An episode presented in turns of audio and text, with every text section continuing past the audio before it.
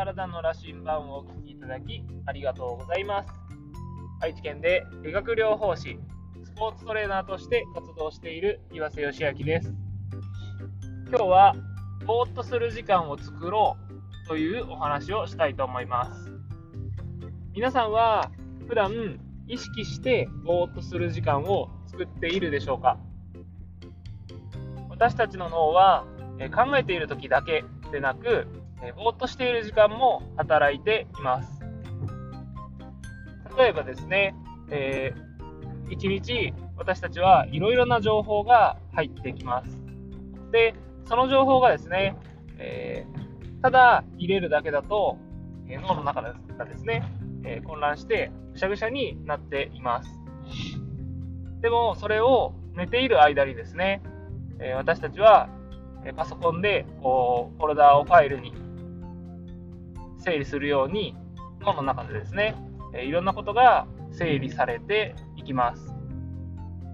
よく言われるのが、えー、勉強とかでですね、えー、記憶をするようなものですね、は、えー、寝る直前とかにですね、え覚えようとすると、寝ている間に脳の中が整理されて、朝起きたら記憶に定着しているというように言われています。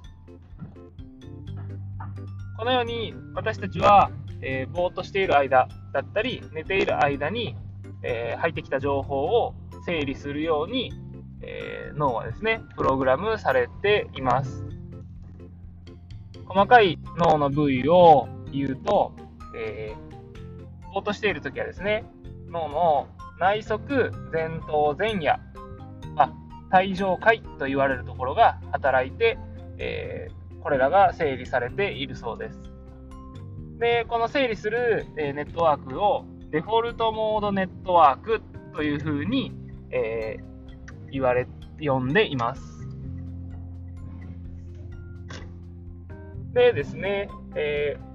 ー、意識して、えー、ぼーっとする時間を作ることで、えー、過去の記憶を呼び出したりとかですね、未来のことをイメージしたりとかっていう風にすることもできるので、えー、寝る以外の時間ですね、もうこう意識的にぼーっとする時間があるといいのかなと思います。で、えー、何かそういういいイメージを、えー、するときですね、脳波が関係しているようで、例えば私たちの脳波は寝る前とかえー、お風呂に入っている時っていうのは、えー、シータ波と呼ばれる、えー、かなり体がリラックスした状態に、え何かそういういいイメージのものを、えすると、こう、潜在意識にですね、働きかけられるなんて言われたりしています。なので、え、例えばですね、寝る直前に今だと、えー、YouTube を見てしまうとか、えー、お風呂でですね、お風呂の中でこうテレビとか今つけたりする方もいらっしゃるみたいで、えー、そのような、えリラックスした環境でですね、そういう刺激ですね、っていうものを浴びてしまうと、え、脳波もですね、脳波というかこう、なんていうんですかね、マイナスの方に働いてしまうこともあります。何かいい情報が入ってきている時であればいいんですけども、そこで、例えば、えー、今でいうこうコロナとかですね、こう何かネガティブな情報を、えー、取り入れていたとしたら、えー、脳波とかですね、潜在意識にはかなり悪い方向に、え情報が整理されていってしまう可能性があるので、え注意してほしいですね。で私自身は、え最近、え今年に入る前か、え年末からですね、えー、瞑想する時間を、えー、10分ぐらいは確保するようにしています。もちろん、日によって、ぼーっとできる人、何かすごいいろんなことを考えてしまう人、えー、質という部分では、えまだまだ波は激しいんですけども、年末ぐらいからですね、え本当に瞑想を始めたおかげと言っていいかどうかはわからないんですけども、えー、まだ今年始まって、今日が3月の8日なので、2ヶ月とちょっとしか経っていなかったんですね。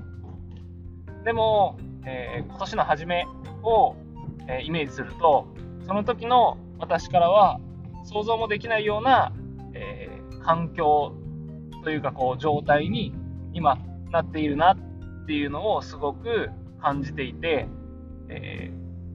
ー、振り返る前からも何かスピード感が全然違うなっていう風に感じる部分がありました。これが、えー、全てが瞑想のおかげというと、えー、何かちょっとこう誤解があるかもしれないですけどもそういう時間を意識して取っているっていうのも、えー、私自身がですね、今こう自分でかん振り返っても変化しているっていうのを、え感じる一つの要因だと思っています。えー、そうですね、こう何か成長したいって思う方は、よりですね、こう、ぼーっとする時間を作ったりとか、成長したい、目標を達成したい方ですね、そういう時間を作ることも大切ですし、えー、本当に今は、えー、情報を浴びすぎてしまっている方が多く、えー、それが原因で体調をですね、崩してしまう方も本当にたくさんいらっしゃると思うので、えー、ぜひですね、ぼーっとする時間を作って自分自身を大切にしてほしいなと思います。えというわけで今日はぼーっとする時間を作ろうというお話をさせていただきました。お聴きいただきありがとうございます。ではまた。